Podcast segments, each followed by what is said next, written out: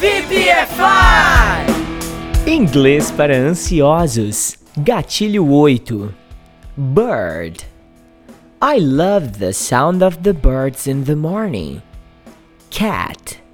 She has a big cat named Garfield. Cow.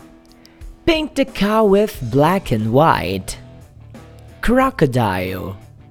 There are many crocodiles in this river. Be careful. Dog. I had two dogs in my father's house. Duck. The ducks are on the farm now. Elephant.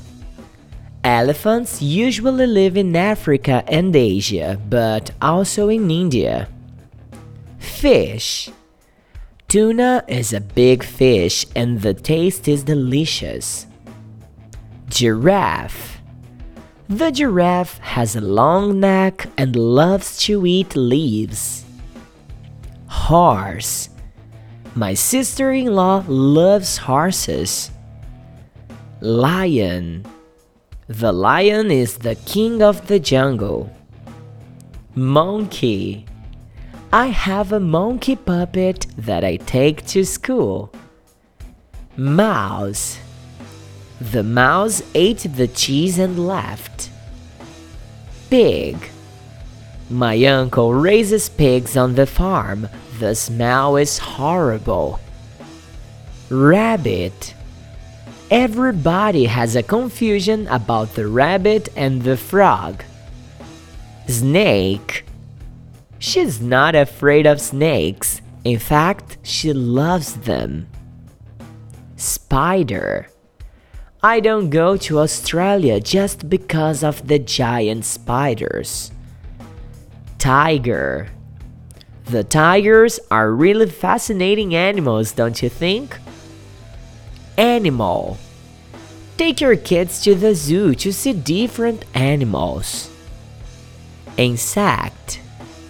Those girls are really afraid of insects. Let's mock them. Pet.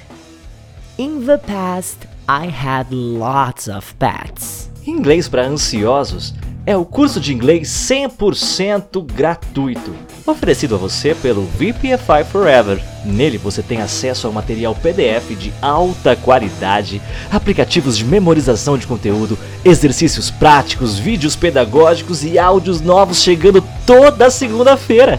E tudo isso com custo zero. Caso você ainda não seja o nosso aluno, me envie agora mesmo uma mensagem no WhatsApp 16 99752 2487. Ou então, se você preferir, me chama aí no Instagram, arroba você pode falar inglês. E eu vou enviar o link para você se cadastrar e se tornar oficialmente mais um aluno do Inglês para Ansiosos, ok? Curso de inglês 100% na faixa é só no VPFI, muito mais do que uma escola de inglês.